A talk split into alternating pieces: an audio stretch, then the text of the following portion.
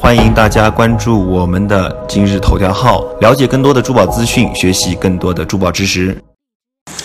Hello，大家好，欢迎收看今天的节目。啊，博二老师还是坚持以前的观点，学东西不能只看书，不能只看理论，还是得看看实物。今天大家运气好，说真的，我这次好不容易搜集齐了这么多个标本，这几期还是讲和田玉，但是咱不讲这个产状，咱讲什么呢？讲黄玉。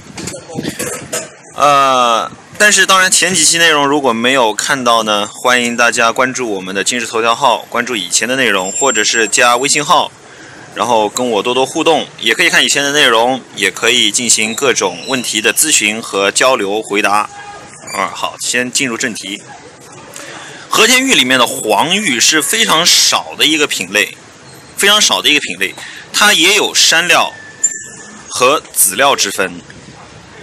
今天讲这个话题，可能有很多玩家会有意见哈，就是黄玉只听过这个这个这个山料，哪儿来的籽儿料？但其实真有。然后黄玉呢，又分原生黄玉和次生黄玉，这什么概念呢？我们先说说这个山料和籽料。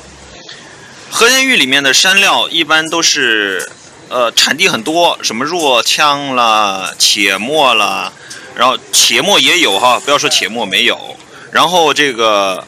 如果说广义的和田玉的话，那么，呃，东北也产这个黄玉籽料，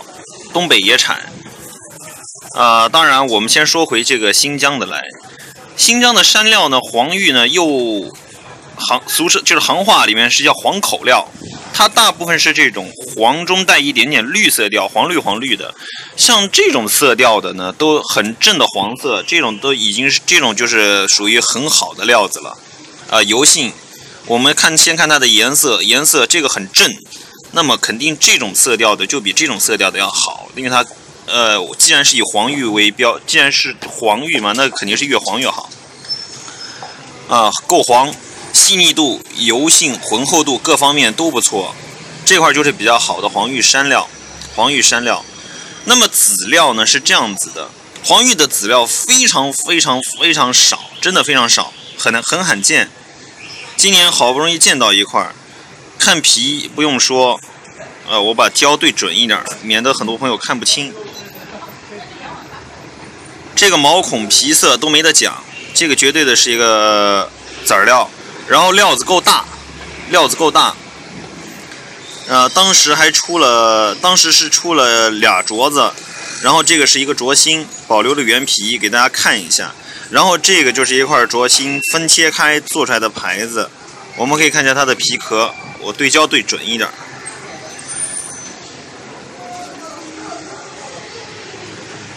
啊，好了，现在看得见了，毛孔非常清晰自然，皮色也是真皮色，然后给你看这个质感、油性、细腻度。非常不错的黄玉籽料牌，这样子的黄玉籽料是非常罕见的，非常非常少见。反正各种原因吧，然后戈壁料里面也有黄玉，也是非常少。然后这次没有找到标本，这个就是黄玉的山料和籽料